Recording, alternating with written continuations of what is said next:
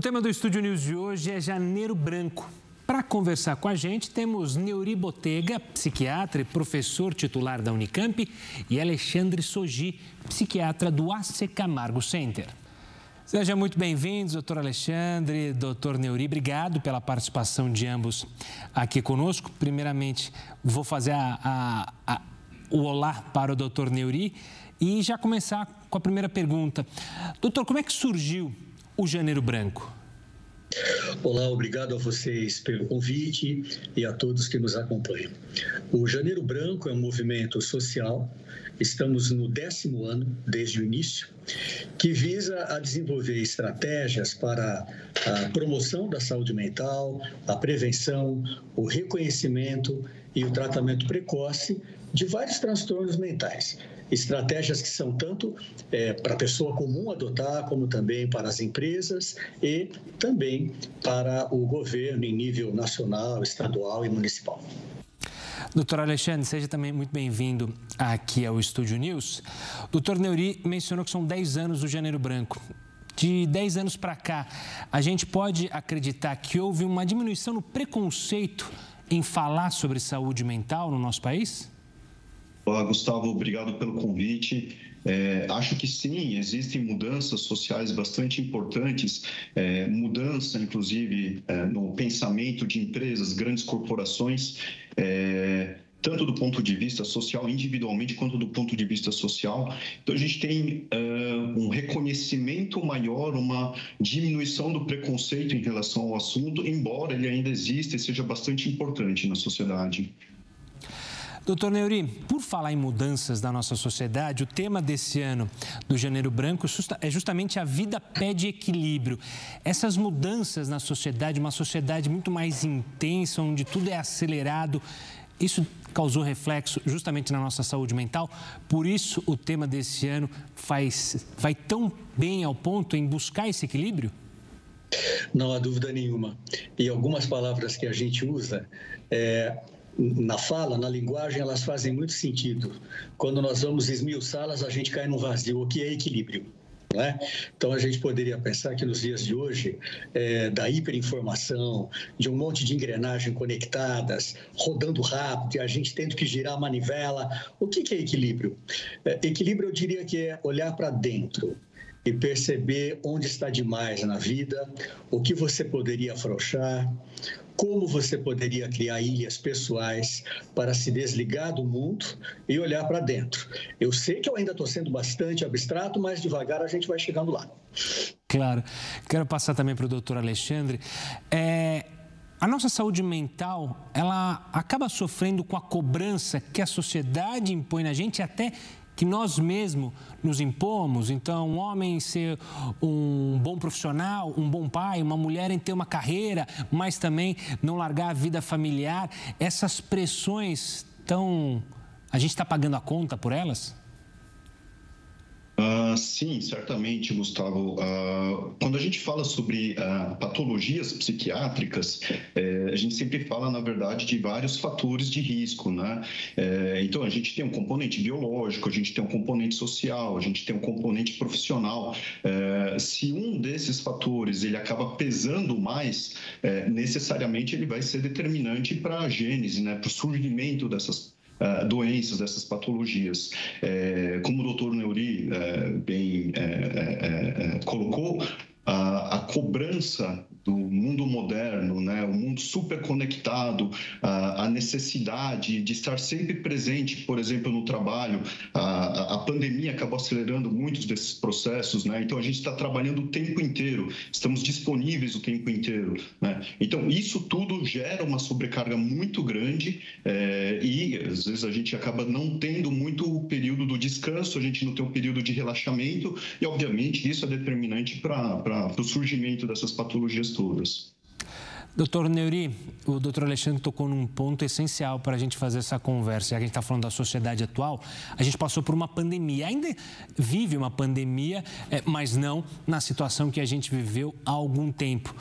Qual foi o ponto de inflexão, de reflexão que a gente pode tirar desse período e como ele afetou a saúde mental de brasileiros e todos os cidadãos e pessoas do mundo?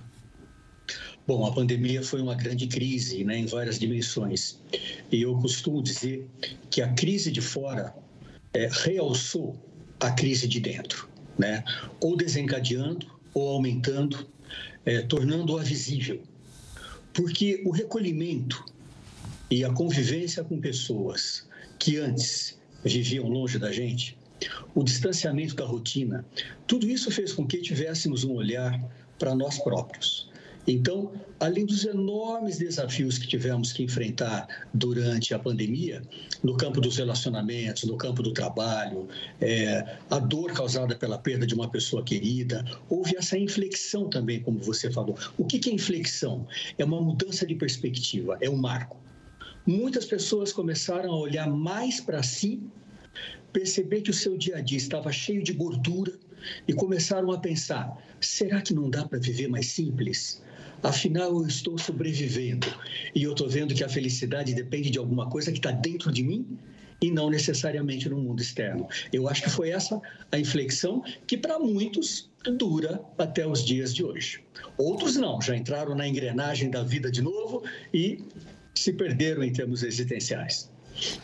E, doutor Alexandre, é, na prática, a gente conseguiu ver um aumento das pessoas buscando auxílio por causa da pandemia, ou seja, esse mundo que a gente ficou ali preso a só nós mesmos, ao seu familiar, muitas pessoas por alguns instantes tinham que ficar isoladas sozinhas, sem contato até com familiares, por causa do medo, do receio da pandemia.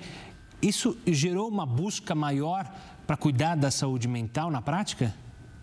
Uh, talvez a gente consiga determinar dois momentos distintos é, no momento de isolamento social maior, no momento de um risco maior para as pessoas circularem, uh, houve um certo retraimento, as pessoas tiveram uma dificuldade maior de acessar os serviços de saúde, isso de maneira geral, não é, só para a saúde mental. Uh, a partir do momento que, com vacinação, com outras medidas, com uma diminuição da mortalidade, e aí sim a gente teve um aumento da busca, sim.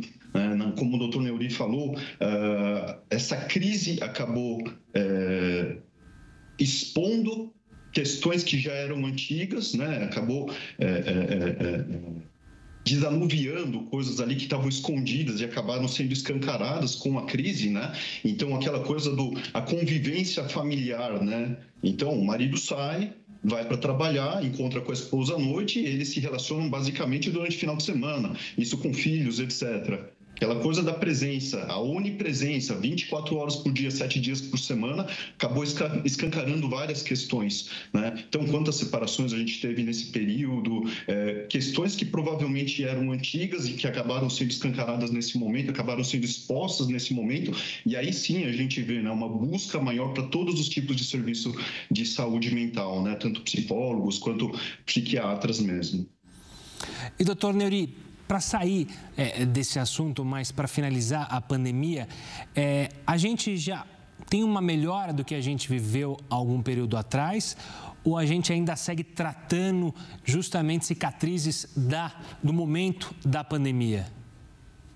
Olha, eu, eu, eu penso assim, isso historicamente está bem documentado.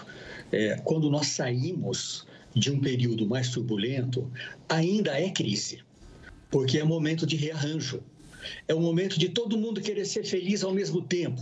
Disparam os preços dos aviões, dos hotéis, da comida em restaurante, do entretenimento, as filas. Então, agora há uma demanda urgente de retomar algumas coisas que fizeram falta. Isso também causa insegurança.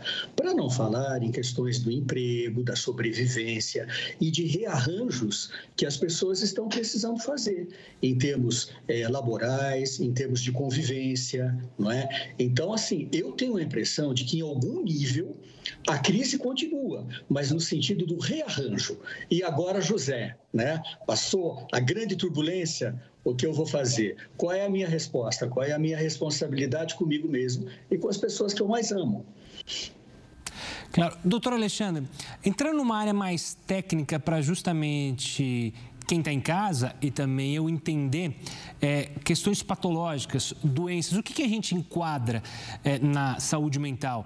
A ansiedade é uma doença, é uma patologia? O estresse, é, a depressão? Existem maneiras de se falar corretamente o que cada um está passando? Uh, bom, é um ponto bastante complexo, né? Falar sobre diagnóstico, uh, ansiedade, depressão, é, até a questão da ansiedade, né? O, existe o que é a ansiedade vital, né? O que seria a energia vital. Sem ansiedade, a pessoa não vive, sem aquela necessidade, né? Do novo, do diferente. Isso tudo a gente chama de ansiedade. Agora, um determinado ponto, aquilo se torna patológico, aquilo se torna disfuncional.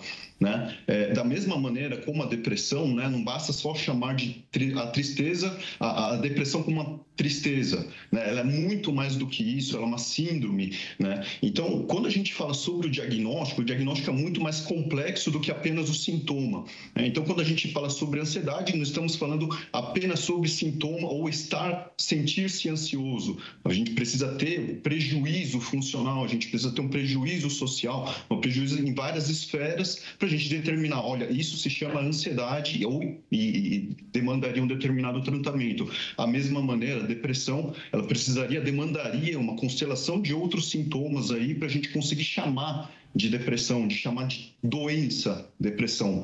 Né? Então, uma coisa é estar ansioso, vou fazer uma prova amanhã, e isso é uma ansiedade absolutamente cabível, é necessário que isso faça parte do indivíduo, né? o contrário disso seria o apático, né? aquele que não teria energia nenhuma, ou não teria interesse nenhum para qualquer outra atividade, né? É, então, a ansiedade é necessária, a partir de um determinado momento ela é patológica. Mesma coisa, tristeza, perdi um ente querido, alguma coisa assim, é um luto, um processo de luto, por exemplo, perdi meu emprego, alguma coisa no sentido, estou triste, mas isso longe de ser uma depressão. É, então a gente precisa é, juntar várias outras informações, precisam ser é, estar estar presentes outros sintomas para a gente conseguir chamar isso de um transtorno psiquiátrico. Claro.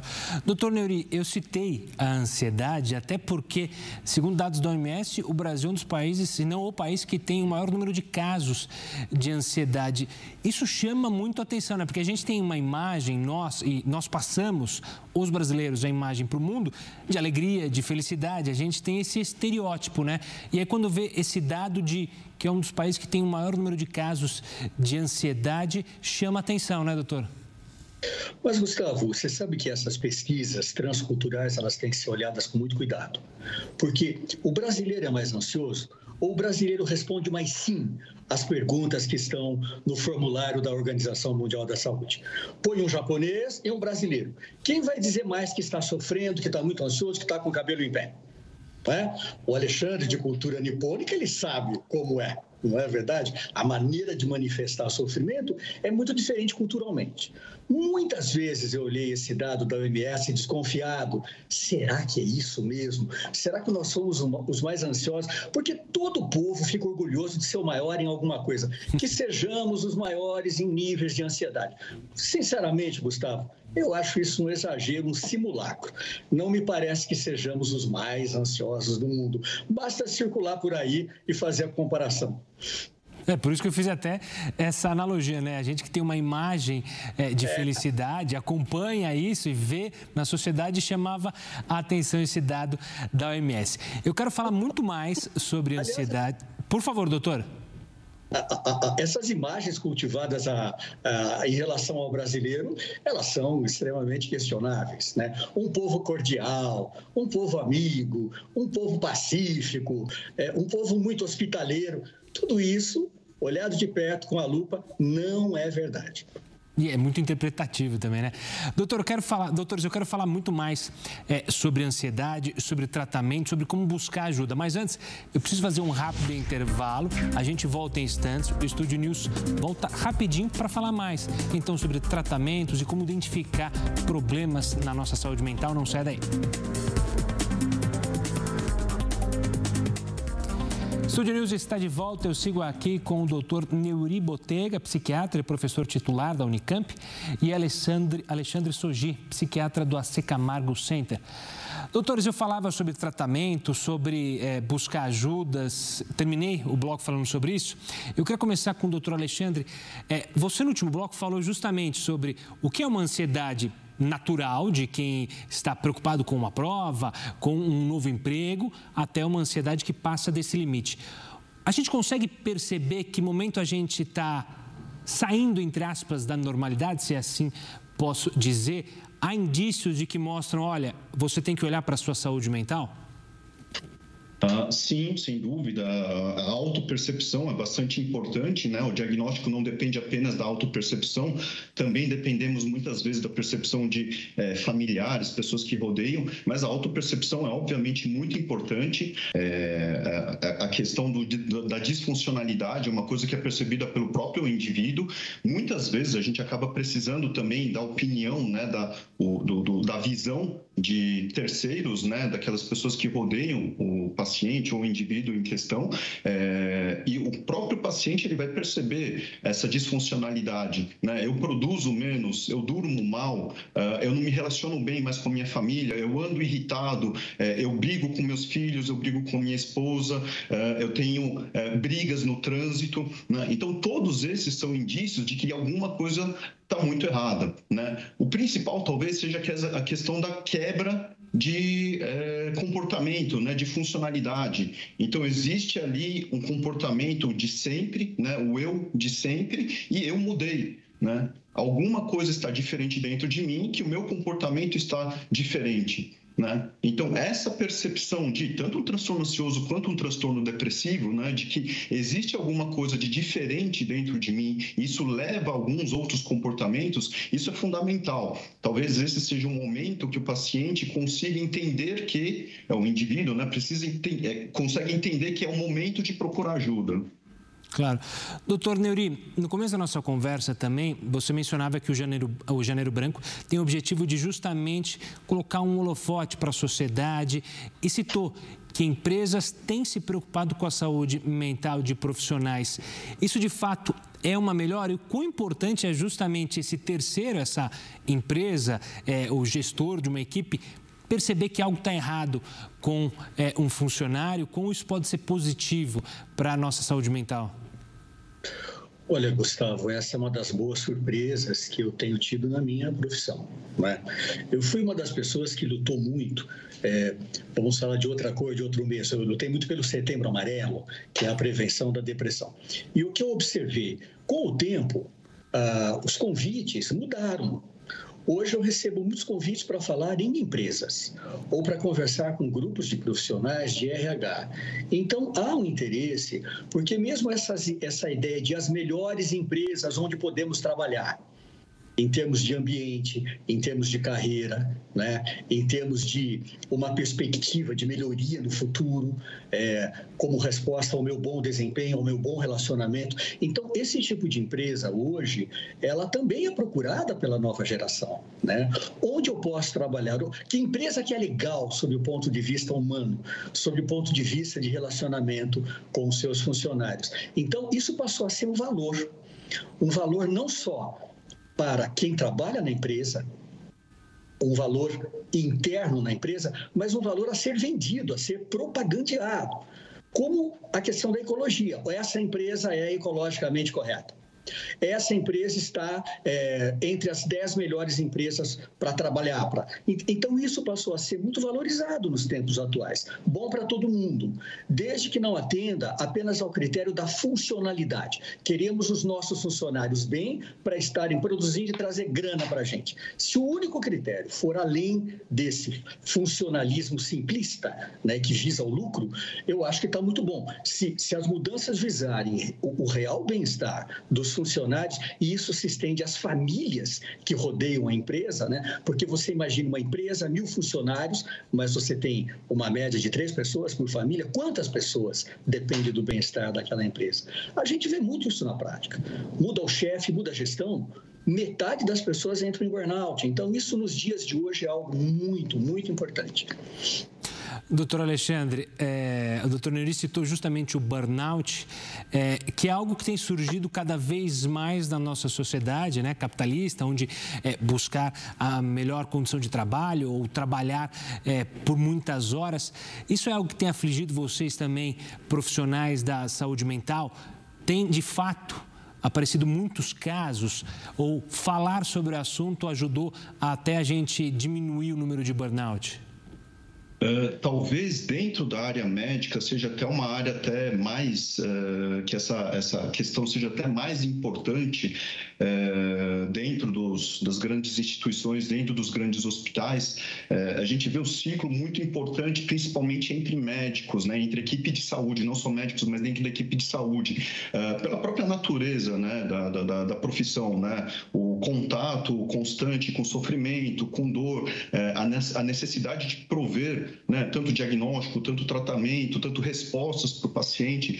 É, então, isso existe e de maneira bastante importante, é, talvez de maneira tímida ainda a gente consiga lidar com essa questão, ainda existe um preconceito muito grande, né? o doutor Neuri acho que pode é, testemunhar aí, acho que são muitos dos colegas que chegam no consultório em pleno burnout, cardiologistas, pediatras, urologistas, qualquer outra especialidade, é, e são pacientes muito mais difíceis de serem tratados, né? Então aquela coisa do mito do curador, é, é, do curador ferido, né? Então é, ele pode curar todo mundo, mas ele não consegue se tratar. Então o burnout especificamente na área de saúde é uma coisa bastante importante, de uma monta bastante importante. Talvez a gente engatine ainda é, no cuidado é, dessa população em específico, mas sim é uma coisa bastante, bastante importante.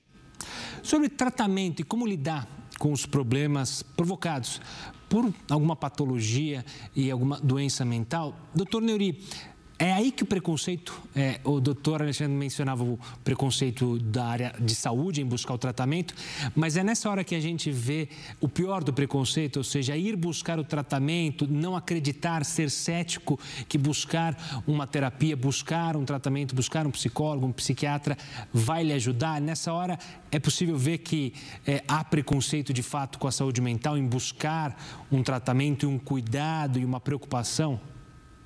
Olha, não há dúvida, às vezes a visão geral é, para consumo público melhora, né? Então, o nível de preconceito diminui. Agora, quando a dor bate em mim, bate dentro da minha casa, dentro da minha família, é aí que a gente vai ver não é? Como é que a gente está se movendo nesse terreno dos preconceitos? Para algumas pessoas, pedir ajuda psicológica é vista como uma humilhação, né? como uma entrega de controle a uma pessoa de quem eu desconfio, uma pessoa que vai exercer algum poder sobre mim. Para outras pessoas, tomar um medicamento psiquiátrico, isso as remete a lembranças de tias, avós, viciadas em Lexotan, diazepam. Né? Eu não quero ficar dependente, né? eu não quero ficar dopado, como a minha avó, como aquela minha tia. Então, esse é o momento em que o bicho pega né? quando, quando a água chegou aqui em mim, ou no filho, ou num companheiro, numa companheira. Então, o preconceito ainda existe? Ainda existe. Porque, na verdade, a nossa experiência do dia a dia é lutar para dar conta das nossas dificuldades emocionais. Chegar aquele momento em que eu não estou dando conta, levantar a mão e falar: olha, estou precisando de ajuda, isso é muito difícil. Mas isso é fundamental porque nós também temos um preconceito de que os problemas emocionais meus só resolvo eu. Ninguém pode me ajudar. Isso é um preconceito. Nós não pensamos assim em relação à apendicite, mas nós pensamos assim em relação a doenças mentais. Então, há um preconceito é, lá no fundo da gente, o preconceito continua. E como falou o Alexandre, entre colegas da área da saúde, é muito difícil para alguns deles procurar a gente como colega e dizer: olha, eu não estou bem, estou precisando da sua ajuda profissional. Né? É bem complicado. Doutor Alexandre, é, sobre o tratamento, existem é, tratamentos em que há o uso de medicamentos e outros não. O que, que vai definir isso? Obviamente que são vocês médicos que definem, mas há algo que define claramente sobre qual a necessidade de um uso de um medicamento ou não? Porque a gente tem acompanhado também na nossa sociedade o abuso de uso de medicamentos de pessoas que não foram é, orientadas por médicos a usar esses medicamentos, né, doutor? Uhum. É, só voltando um pouco né, em relação ao tratamento, uh, o tratamento ele é basicamente multimodal. Né? Então, o que eu quero dizer com isso? É, a medicação eventualmente faz parte disso, mas uma série de outras questões. Né? Então, quando a gente está falando né, o modelo biopsicossocial, o paciente está inserido num determinado contexto social, econômico e etc. Vários fatores de risco determinando a doença. Né? Então, Uh, o tratamento uh, tenta uh, atacar justamente esses fatores de risco, minimizar esses fatores de risco. Né? Se a gente tem um conflito familiar, não é uma medicação que vai levar aquilo. Né? Se eu sou cuidador, por exemplo, uma mãe idosa com muitas patologias, eu estou sobrecarregado, isso é uma outra questão, não vai se resolver com uma medicação. Né? Então, existem muitas situações diferentes e cada paciente vai trazer uma situação diferente e a partir disso a gente vai determinar um tratamento ou não, lógico, em conjunto com o paciente. Né? Então, alguns pacientes têm um desejo ou têm uma necessidade maior ou uh, um interesse maior de, olha, eu preciso fazer uso de alguma medicação, eu preciso de uma melhora rápida. Né? Olha, é, eu sou contra a medicação, eu prefiro alguma coisa mais natural ou outro tipo de abordagem. Né? Então, isso é feito em conjunto com o paciente, dependendo, lógico, intensidade dos sintomas, uh, necessidades do paciente, eventualmente efeitos colaterais, algumas outras comorbidades. Né? Então, o paciente hipertenso, diabético, a gente pode usar uma medicação ou outra, ou não pode usar uma medicação ou outra. Né? O paciente, olha, é, o exercício físico é sabidamente bom para o transtorno ansioso, para o transtorno depressivo, mas ele tem uma baita de uma artrose de joelho, ele não consegue fazer uma caminhada, né? ele precisaria de algum outro tipo de abordagem. Né? Então, eu preciso atacar o sono, eu preciso é, melhorar a qualidade de sono. Então, para todas essas comorbidades, para todos os outros sintomas, cada uma precisa de um tratamento específico, né? cada uma precisa de um pensamento específico. Então, cada paciente é um plano terapêutico diferente. E aí, isso, lógico, precisa ser discutido extensamente com o paciente qual seria a melhor é, opção. Claro. Doutor Neuri, a gente infelizmente está caminhando para o fim do programa, mas eu queria fazer uma última pergunta. Justamente, como manter a nossa saúde mental em equilíbrio, como é o tema da campanha do Janeiro Branco desse ano? É, existe alguma, alguma receita, digamos, é, saúde mental também está relacionada a você estar tá com a saúde física bem, a praticar esportes, a se alimentar bem. É, esse caminho pode ser seguido para evitar é, justamente momentos de ansiedade, depressão, estresse? Bem, fazendo um gancho com o que o meu colega Alexandre terminou de falar, é, há um componente no tratamento que é fundamental, que é melhorar a visão a respeito de si, né? é, parar para se olhar. Eu diria que nos dias de hoje nós precisaríamos aprender algumas técnicas orientais de meditação. Yoga é outro caminho, porque nos dias de hoje a gente vive muito no factual, nas imagens, no espetáculo. Né? Uma emoção sucedendo a outra emoção. Então a gente não consegue dormir, por exemplo. E as pessoas querem tomar remédio para dormir. Às vezes o uso do remédio isoladamente é ruim, porque ele não muda o hábito. E a base do mau sono, da insônia, muitas vezes está no mau hábito do que fazemos à noite, antes de dormir. Então, assim, uma, uma maneira de ter mais é, saúde mental é aprender a olhar para si. Isso é muito difícil. Qual é a dica que eu dou? Vamos dar uma dica? Sentar-se num canto da sua casa, colocar uma música que te acalma e você tem a tarefa de ouvir a música a primeira vez, prestando atenção nos acordes, nos instrumentos. Aí você vai ouvir uma segunda vez, tentando ver o conjunto, o resultado final daquela música. E aí você aproveita esse estado de desligamento, porque na primeira parte você prestou atenção na música. Agora, você aproveita esse estado de desligamento e tenta se olhar de longe, pensar um pouquinho naquele dia. O que, que você poderia fazer diferente amanhã? Um exercício muito simples. O que, que eu fiz hoje que não deu muito certo? Quando eu comecei a me sentir mal naquele momento, o que eu estava fazendo? Que gambiarra eu estava aprontando comigo mesmo, que depois me fez sentir tão mal. Mas para a gente poder fazer isso, a gente tem que parar tudo. Tem que parar tudo. Uma maneira de parar é, ouvir duas vezes uma música calma que eu gosto muito para me preparar para pensar. Isso que eu, essa dica que eu estou dando não vai levar muito mais do que cinco minutos. Né? Será que você não tem cinco minutos para perder na vida? Porque as pessoas hoje acham que perdem tempo. Né? Eu escuto música enquanto eu trabalho. Parar para escutar uma música é um privilégio de poucos. Será? Será que eu preciso funcionar o tempo todo como uma máquina, sem pensar em mim, sem pensar no que eu fiz hoje que me deixou infeliz e o que, que eu posso mudar amanhã? Porque tem coisa que eu não vou poder mudar. Mas muitas coisas eu posso mudar. As pessoas mais sábias dizem, já desde há milênios, que a felicidade mora dentro. A felicidade ela não depende tanto de condições externas. Depende mas quantas pessoas sobreviveram a momentos terríveis? Vamos dar um exemplo: campos de concentração. Quando ela tinha um propósito, quando ela tinha alguma coisa dentro dela mais forte, relacionado a propósito, a significado da minha vida, o que eu posso fazer para mudar hoje, essa condição terrível em que eu estou hoje. Aliás, essa é outra dica: pensar mais no hoje, ou agora. Pensar demais no futuro aquele macaquinho que fica pulando na cabeça da gente de um lado para outro, não leva a nada. Uma das coisas que a filosofia oriental nos. Acho que é porque eu estou com o Alexandre hoje, eu estou falando mais isso. Uma das coisas que a filosofia oriental nos ensina é que pensar demais não adianta. Tem que parar e se observar.